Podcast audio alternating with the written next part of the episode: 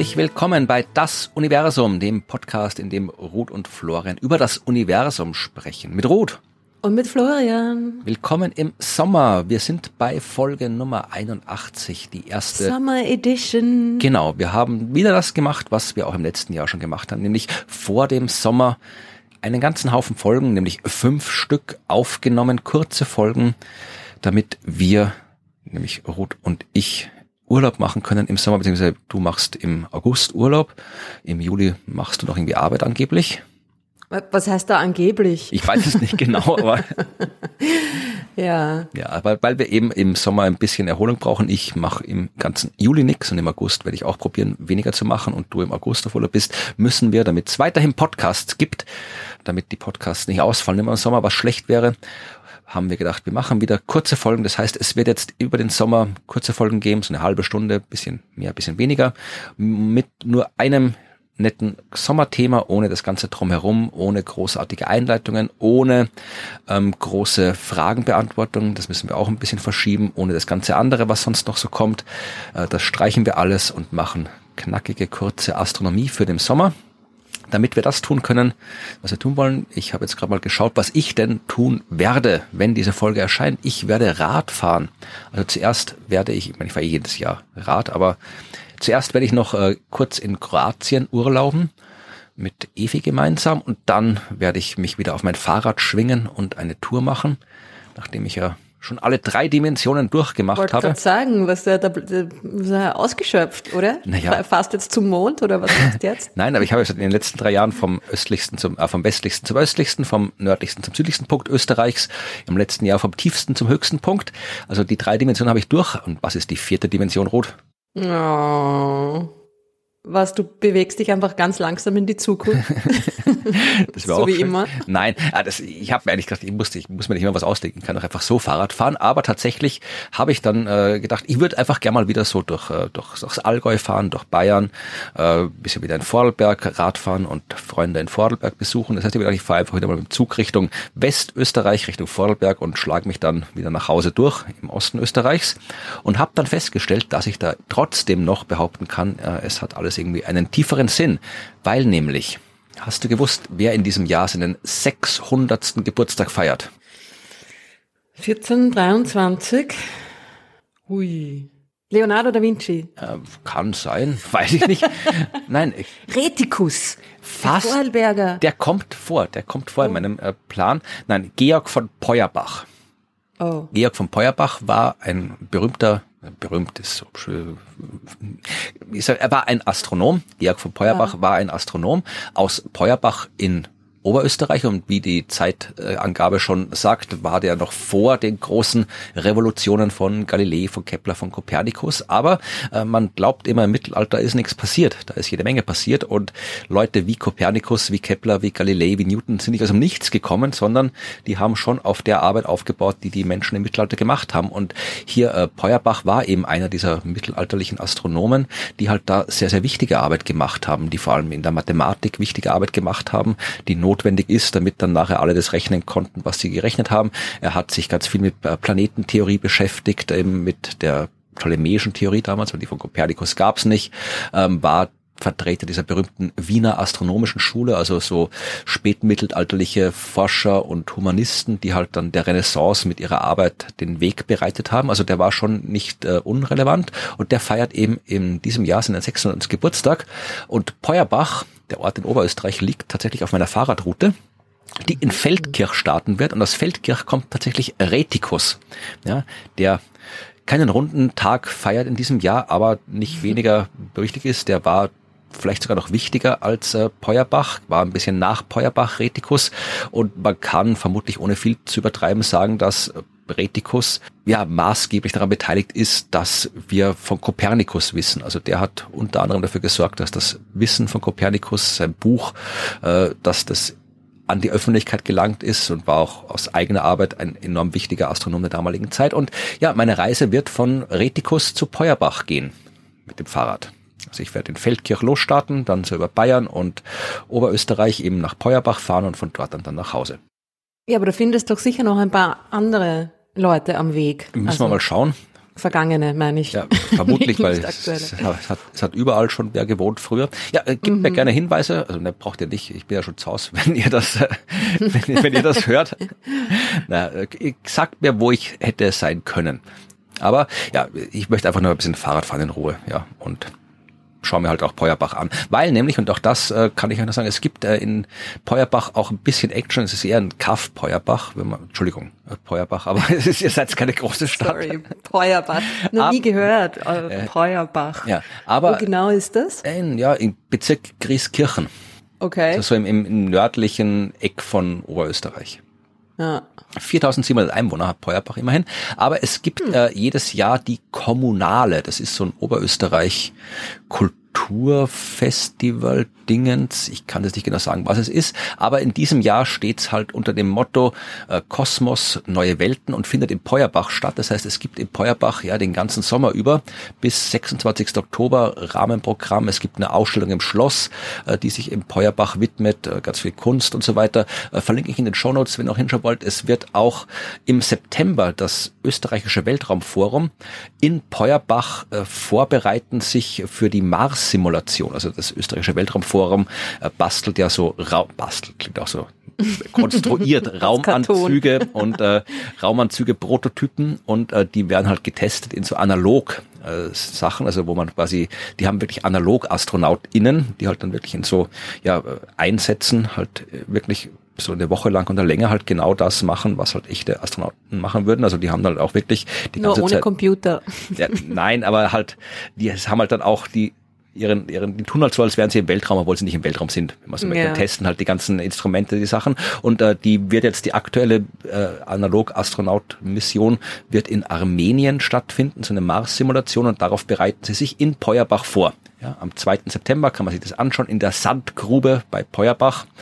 Könnt ihr schauen, wie halt da so Astronauten und Astronautinnen das tun, was sie dann später vielleicht äh, am Mars tun könnten. Also es passiert viel in Peuerbach und ich werde auch da sein. Ich glaube, wenn ich da bin, ist gerade nix am Programm, aber es wurscht. ich schaue mir das einfach so an. Ja, also da werde ich mich rumtreiben in Peuerbach. Und im letzten Jahr hatten wir immer probiert, so Urlaubsthemen zu machen. Wir hatten irgendwie den längsten Fluss im Weltall und im Sonnensystem und die höchsten Berge im Sonnensystem. Ich habe kurz überlegt, ob ich dieses Jahr wieder was finde und habe gedacht, nee, da habe ich keinen Bock jetzt drauf, wieder was zu finden. Aber ich habe was Schönes gefunden. Wenn man will, geht's auch um Urlaub. Es geht zumindest um ein Land, in dem man Urlaub machen kann, durchaus. Äh, du hast dort sogar schon Urlaub gemacht, ich nicht. Ich okay. war noch nie dort. Aber man kann in allen Ländern Urlaub machen. Ja, eh, oder? aber das ist also ich weiß nicht, ob, Grenzt jetzt noch nicht so ein. Ich weiß nicht, ob jetzt gerade die beste Urlaubszeit ist, um dieses Land zu fahren. Du warst dort, du warst sehr lange dort. Du warst, glaube ich, sogar im Juli dort. Chile. Nein. Ja. England? Nein. Äh, Portugal? Nein, es ist ein sehr großes Land. Es ist ein Land, in dem sehr viele Menschen wohnen, mittlerweile sogar mehr Menschen als in anderen Ländern wohnen. Brasilien? Nein, Indien. Was? Ah, ah, stimmt, da war ich auch. Das ist schon so lange her. Ja, du warst in Indien, ich war noch nicht in Indien. Und in Indien wird im Juli was passieren, voraussichtlich.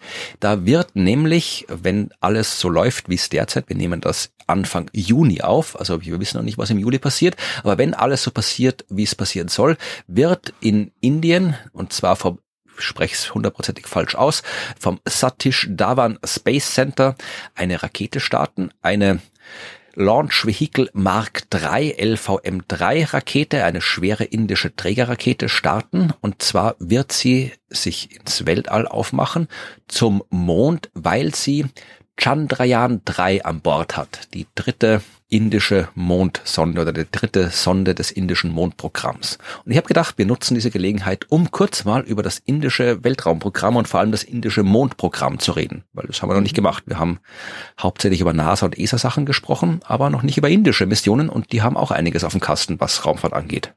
Ja, die sind recht aktiv, gell? Ja. Und äh, wie gesagt, diese indische Weltraumorganisation, ISRO heißt die, Indian Space Research Organization, die äh, gibt schon äh, seit 1969, ja, also die ist aus der indischen Atomenergieabteilung äh, entstanden, also die gibt schon einige Zeit. Ihren ersten Satelliten haben die Inder äh, schon recht früh ins All geschickt, 1975. Äh, das war allerdings damals noch mit sowjetischen Raketen.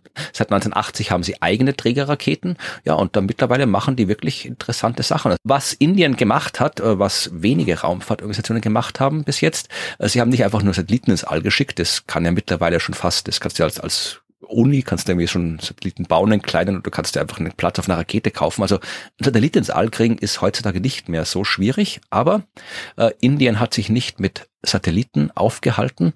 Äh, das heißt aufhalten. Also er hat nicht nur Satelliten gemacht, sondern eben tatsächlich auch Mondmissionen geplant. Und äh, das erste Mal war das im Jahr 2008. Das war die Chandrayaan 1 Mission und Chandrayaan äh, heißt so viel wie Mondfahrzeug. Chandra ist Mond, Yan ist Wagen und Fahrzeug, also Mondwagen oder Mondfahrzeug. Das heißt, die haben äh, eine Mission gestartet, das war das erste Mal. Äh, 2008 sind sie gestartet. Ziel war, zwei Jahre lang mindestens den Mond umkreisen und da nach Wassereis suchen. Also die haben jetzt mal ähm, schon eine ganze Schwunginstrumente drauf gehabt, also Kameras, Spektralkameras, Laser-Ranging-Instrumente und so weiter. Natürlich auch in Kooperation mit anderen Ländern, Großbritannien, Schweden, Schweiz, Deutschland, Bulgarien, haben Instrumente gebaut, die NASA auch, aber äh, hauptsächlich eben Indien und die wollten nochmal hinfliegen und da halt schon den Mond umkreisen und dann eben dort nach Wassereis suchen, nach äh, bisschen so Bilder machen und mal die Lage checken. Wenn man noch nie da war, kann man mal irgendwie mal schauen, was so geht. Und sind auch erfolgreich zum Mond gekommen. Äh, allerdings äh, haben dann die Systeme versagt. Also sie haben nicht ganz die zwei Jahre geschafft. Sie haben es nur geschafft äh, bis August 2009, also so knappes Jahr. Was aber ein Folge ist, ja. Also wenn, es ist nicht so einfach, zum Mond zu fliegen mhm. und dort zu bleiben. Und sie haben es sogar geschafft, etwas auf dem Mond zu landen. Sie haben dann eine Einschlagssonde gehabt. Also sie haben gar nicht geplant, sanft zu landen, sondern wirklich einfach so ein Ding, das halt dann mal quasi einschlägt auf dem Mond. Hat auch funktioniert und dabei haben sie auch Daten gesammelt. Also das war schon mal nicht schlecht, dass sie das hinbekommen haben. Das war jetzt erstmal der erste Schritt, ja. Es war hier eine Raumsonde, die den Mond umkreist hat und mit der zweiten Mission, Chandrayaan 2, hat Indien das Ziel verfolgt, unter anderem das vierte Land zu werden, das auf der Mondoberfläche landen kann. Ja, also nicht Menschen, das haben bis jetzt nur Russland, äh, also das rede für Quatsch, nicht Menschen hinzubringen. Das haben bis jetzt nur die USA geschafft. Also da ist quasi außer der Goldmedaille noch gar nichts vergeben. Aber beim äh, einfach nur eine Sonde, ein Gerät, was auch immer, sanft auf dem Mond aufsetzen. Damals äh, war das 2000, ähm, ist Chandrayaan 2? 2019 wäre, äh, wenn Indien das geschafft hätte, äh, es das vierte Land geworden, das auf der Mondoberfläche landet. Ja, das haben davor nur Sowjetunion, Vereinigte Staaten und China geschafft und mhm. sonst noch niemand, ja.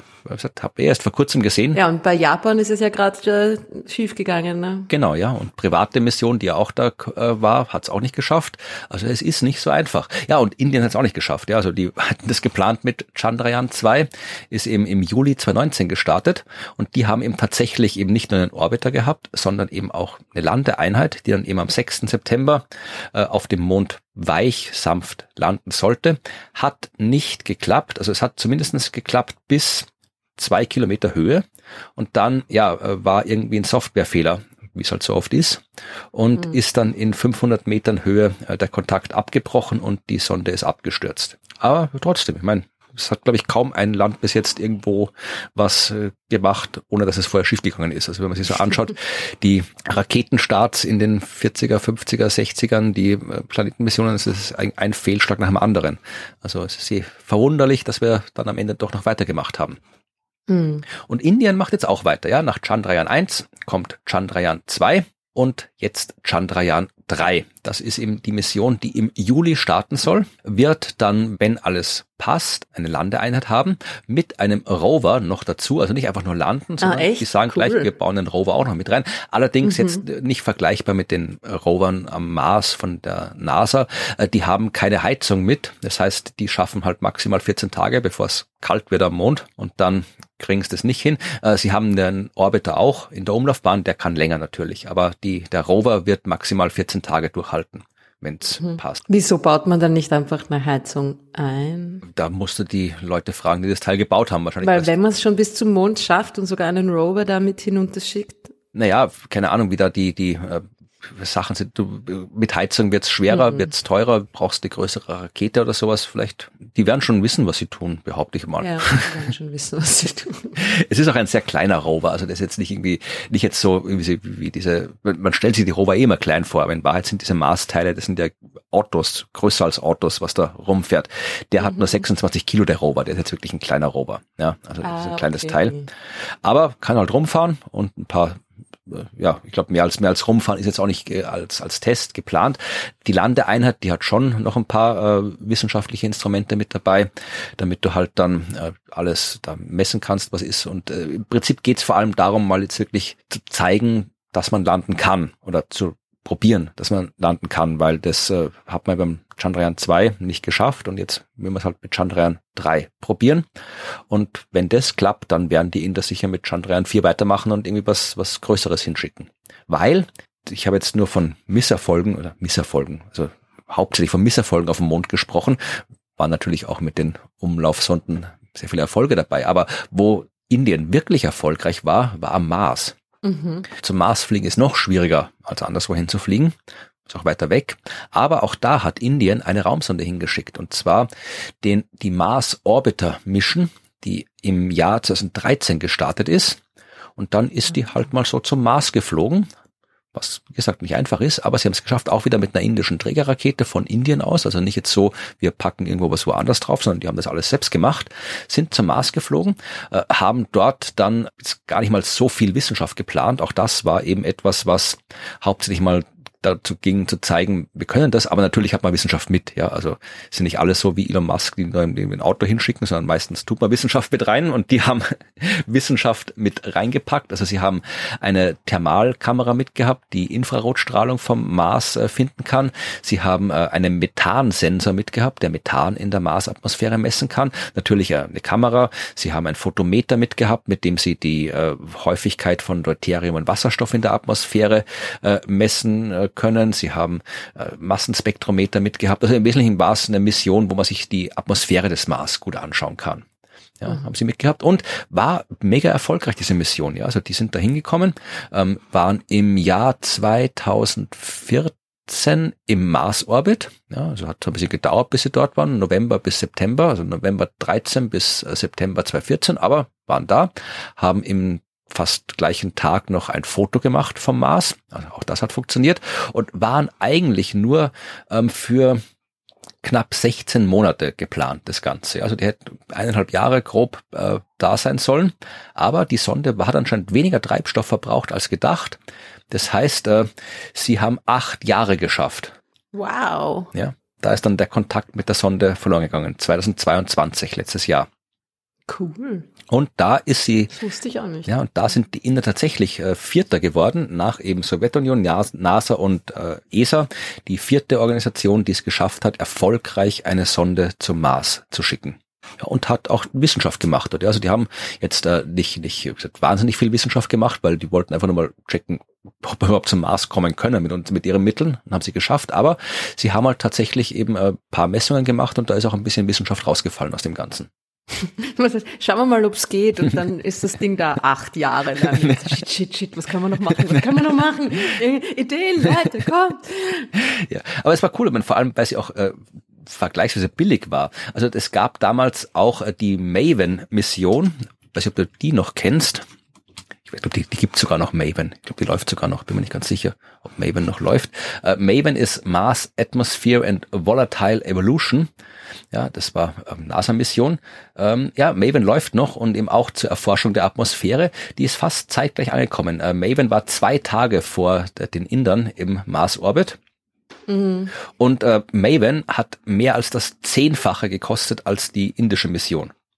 Hui. Die indische Mission hat ungefähr 60 Millionen Euro gekostet. Ist viel Geld, aber für eine Mars-Mission ist sehr wenig, ja. Ich glaube, und ich kann das jetzt nicht verifizieren, vielleicht kann das die Hörerschaft erledigen, gelesen zu haben, dass in der gleichen, ich weiß nicht, was 2014 für Filme rausgekommen sind. War das irgendwie Gravity oder war es Mission to Mars? Äh, irgendein, es ist ein großer Hollywood-Science-Fiction-Film, dessen Budget größer war als das der Mars-Mission der Inder. Also wo sie mehr Geld dafür ausgegeben haben, den Weltraum quasi im Film zu zeigen, äh, äh, als äh, in echt zum Mars zu fliegen. Krass. Gut, aber das ist jetzt auch nicht so überraschend, weil oft, ich meine, ja. Naja, wenn ich frage, was kostet mehr Geld, einen Film zu drehen oder zum Mars zu fliegen, dann würde ich mal spontan sagen, zum Mars zu fliegen. Klar, ich meine, es ist natürlich verrückt, aber das Budget mancher Hollywood-Blockbuster ist natürlich ähm, ja. Noch verrückter. Stimmt, ja. Mhm. Ja, aber wie gesagt, das war hier so ein spannend kurzer Einblick zur indischen Raumfahrt und äh, wie gesagt, äh, die es ist kein exaktes Startdatum bekannt. Es steht hier ja Ende Juli irgendwie so jetzt vielleicht eh jetzt gerade, vielleicht wird es auch verschoben, wie es so oft ist, aber ja, vielleicht ist es schon gestartet die Mission, vielleicht startet sie bald. Ihr werdet auf jeden Fall, wenn ihr die Folge hört, mehr wissen als wir jetzt gerade und wir werden, wenn die Mission erfolgreich ist und wenn Indien wirklich auf dem Mond landet als vierte Nation, wenn wir das sicherlich nochmal in den Podcast dann im Herbst äh, aufgreifen und genauer drüber berichten. Wie lang braucht die? Bis zum Mond. Weißt du das? Ja. Naja, das kann nicht so lange dauern. Also ich das heißt, du hast keine Ahnung. Nein, also das, ich weiß nicht, wie lange man zum Mond fliegen kann. Also das wird ja schon so schnell, wenn die mal los sind. Also die wird jetzt keine extrem komplizierte Umlaufbahn haben. Wüsste ich jetzt ja. tatsächlich nicht, wie lange. Nein, sehe ich jetzt gerade nicht in den mhm. Notizen, mhm. die ich mir gemacht habe. Aber wie gesagt, es ist, wie gesagt, auch das hier eine relativ billige Mission. Ja, also Indien ist anscheinend in der Lage, wirklich beeindruckende Sachen zu machen. Und ich bin gespannt, was da noch kommt. Also irgendwann wird Indien vermutlich auch in der Lage sein, äh, eigenständig Menschen ins All zu bringen. Womit, ja, dann wird es langsam hart für die NASA, wenn dann irgendwie China, Russland, Indien Menschen ins All fliegen können und die NASA immer noch keine eigene Rakete hat. Ich weiß nicht, wie es dann mit den mit den äh, neuen ist, also der, wann wann SpaceX seine großen Teile hinbringt, wann die ersten Menschen dann wirklich mit den neuen Artemis-Raketen und so weiter alle losfliegen. Aber schauen wir mal, wie das läuft. Also das, ich habe jetzt kurz nachgeschaut, das Lande, Landedatum ist erst Ende August. Ja, Kann das stimmen? Naja, bis zum Mond sind sie vielleicht schneller, dann werden sie mal ein bisschen Ach rumfliegen. So, dann kreisen sie, ja. ja, ja, dann fliegen sie wahrscheinlich ein bisschen rum und ja. dann irgendwann landet das Ding. Genau. Mhm. Aber das heißt, das ist eh cool. Das heißt, das ist dann passend für die erste wieder aktuelle Nicht-Sommerfolge. Können wir kurz äh, sagen, wie es Chandrayaan 3 gegangen ist? Ja? Genau, ja, hoffentlich besser als die letzten Folgen, äh, Raketenmissionen, die wir angekündigt haben, wo es alle zerrissen hat. Letztens gerade nicht so erfolgreich, stimmt. Ja. ja, aber schau mal, vielleicht sind die Inder gescheiter als irgendwie hier, also ich meine, was heißt gescheiter, aber die haben schon gezeigt, sie können Sachen zum Mond fliegen, also werden sie es vermutlich hinkriegen. Die Rakete ist auch eine Rakete, die durchaus jetzt nicht neu ist, im Gegensatz zu den äh, SpaceX SpaceX-Raketen, die es da immer zerreißt, äh, bis sie mal irgendwie funktionieren. Also da weiß man schon, dass die funktioniert. Das ist eine, die schon oft genug gestartet ist. Also bin ich zuversichtlich, dass ähm, die Mission zumindest mal bis zum Mond kommt. Ob dann die weiche Landung auch noch klappt, das werden wir sehen. Bin gespannt.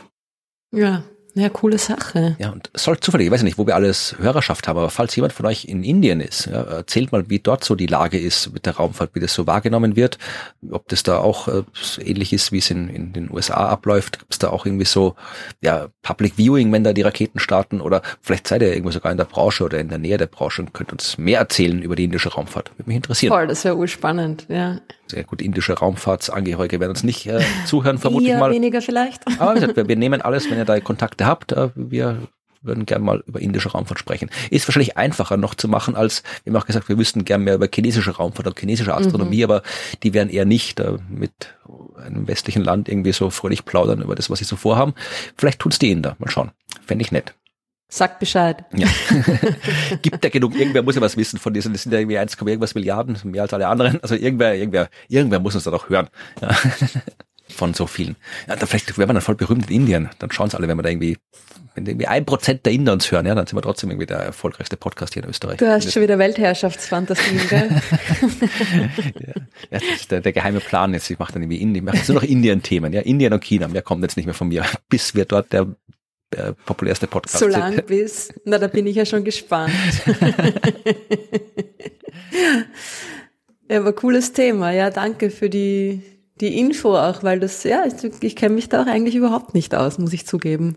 Ja, das war meine kurze Sommergeschichte über die indische Raumfahrt und mal schauen, äh, vielleicht wird es noch zu einem längeren Thema für eine andere Folge. Stimmt, ja, vielleicht greifen wir das nochmal auf. Genau, wie gesagt, die anderen Rubriken haben wir gestrichen für die Sommerfolgen, also die äh, Fragen beantworten wir dann nach dem Sommer. Ihr könnt uns gerne Fragen schicken an fragen.dasuniversum.at. Wenn ihr Fragen habt, dann schickt sie uns und wir greifen die dann nach dem Sommer auf. Und wir lesen eure E-Mails vielleicht sogar schon vorher, genau. wenn ihr uns was schicken wollt. Wollt, genau. an hello at dasuniversum.at. Genau, besonders die E-Mails aus Indien, wenn wir besonders aufmerksam lesen. wir freuen uns genau. auch, wenn ihr uns finanziell unterstützt, indem ihr uns was per PayPal, Patreon oder Steady überweist. Und wir bedanken uns normalerweise auch immer für all diese Spenden. Tun wir jetzt nicht, weil die Folgen, wie gesagt, auf... Weil sie noch nicht passiert sind. weil, sie auf, weil die auf Vorrat aufgenommen sind und wir noch nicht wissen, wer sich äh, für die Spende entschieden hat. Das heißt, da können wir noch nicht irgendwie uns bedanken, aber wir bedanken uns mal pro forma, weil ihr sowieso immer alle nett seid in der Hörerschaft und uns so nette Kommentare schreibt auf Telegram und in den diversen Podcast-Bewertungsplattformen. Also da freuen wir uns dann immer. Und wir werden uns noch expliziter bedanken, wenn der Sommer vorbei ist. Die Science Fiction, die wird auch pausieren über den Sommer, bis auf einen kurzen Hinweis. Also es wird jetzt nicht mehr die ausführliche Science-Frame-Sendungen geben, weil davon fünf Stück äh, hintereinander aufzunehmen wird auch schwierig, weil dann muss Evi in kurzer Zeit fünf Filme anschauen und recherchieren und so weiter und das ist auch nicht machbar. Aber sie hat äh, Filmtipps vorbereitet, kurze Filmtipps, damit ihr im Sommer, wenn ihr nicht wisst, was ihr an den langen, lauen Sommerabenden im Fernsehen anschauen sollt, äh, könnt ihr euch Evis Tipps anhören. Es wird ein, am Ende jeder Sendung einen ganz kurzen Sommerfilmtipp von Evi geben und Veranstaltungshinweise wird es auch nicht geben, weil wir nichts veranstalten im Sommer, außer uns zu erholen. Wir haben einfach genug, uns reicht's einfach. Na, uns so. reicht's nicht, aber wie gesagt, auch wir können nicht nonstop arbeiten, wir müssen uns auch erholen, mhm. weil wenn wir, wir arbeiten eh jetzt schon nonstop, also jetzt im Sinne von, während wir das aufnehmen im Juni, im Mai, wir brauchen immer Pause, weil sonst gibt's irgendwann gar kein Universum mehr. So ist es. Und damit es das auch weiter gibt, lassen wir es ruhig angehen im Sommer und ihr könnt das auch gern ruhig angehen lassen im Sommer, weil was soll man sonst machen im Sommer, außer es ruhig angehen lassen, weil wahrscheinlich ist es sehr heiß. Da soll man schauen, wenn man die Möglichkeit hat dazu, es ein bisschen ruhiger angehen zu lassen. In diesem Sinne verabschieden wir uns und warten auf die nächste Sommerfolge, wo du dann Rot ein hoffentlich ebenso schönes Sommerthema präsentieren kannst. Ich weiß schon was. Da bin ich gespannt. Aber ich sag's noch nicht. okay. Aber es ist ein, es ist ein cooles Thema. Na, ich bin gespannt. Bis zum nächsten Mal. Macht's es gut. Bis dann. Tschüss. Schöne Zeit. Willkommen zu den ersten Summer Science Frames, dem kleinen, aber feinen Filmreiseführer für den Sci-Fi-Sommer. Unser erster Ausflug führt uns in eine US-amerikanische Wüstenstadt äh, im Jahr 1955, genau genommen nach Asteroid City. Das ist auch der Titel des neuen Wes Anderson-Films, der aktuell in den Kinos läuft. Es ist jetzt zwar kein klassischer Sci-Fi-Film, aber es ist ein kleiner Flirt Andersons mit dem Sci-Fi-Genre. Immerhin haben wir Asteroid City, der Name alleine schon ziemlich cool. Ähm, dort ähm, wird uns ein riesiger Krater und der dazugehörende Meteorit geboten, der dort eben schon vor 5000 Jahren einschlug. Und es gibt dort auch ein Observatorium und ein Diner. In dem nur 87 Einwohner zählenden Dorf findet nun der jährliche Stargazer-Kongress statt, zu dem Astronomen, Lehrer und Eltern mit ihren Kindern anreisen. Und auch wir sind natürlich dabei, wenn die wissenschaftlichen Erfindungen der Jugendlichen mit dem Black Hole, dem Red Giant oder dem Supernova-Preis ausgezeichnet werden. Dr. Hickenlooper, die führende Astronomin vor Ort, erklärt uns auch ein etwas dubioses astronomisches Ereignis, dem wir dann auch gleich live beiwohnen dürfen. Das Highlight des Ausfluges nach Asteroid City ist aber eindeutig die Landung eines Aliens, das den Meteoriten mitnimmt und dann auch gleich wieder verschwindet. Das ruft jetzt nun das Militär auf den Plan, das auch gleich die äh, Quarantäne verhängt über Asteroid City. Was jetzt aber nicht so schlimm ist, denn mit uns dabei sind Jason Schwartzman, Tilda Swinton, Scarlett Johansson, Steve Carell und Tom Hanks, neben einer Reihe von anderen bekannten Schauspielern wie Adrian Brody oder auch Edward Norton. Asteroid City, ein pastellfarbener Ausflug mit Science-Nerds und einem Stop-Motion-Alien. Aktuell im Kino, also ideal für laue Sommernächte. Viel Spaß!